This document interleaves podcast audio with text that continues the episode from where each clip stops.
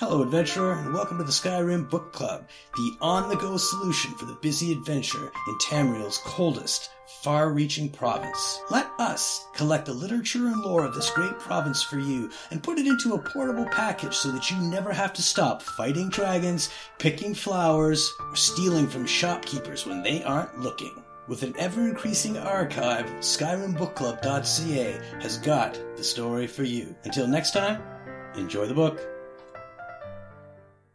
Bandit's Journal. The bandits' complaints about their inability to kill a mammoth.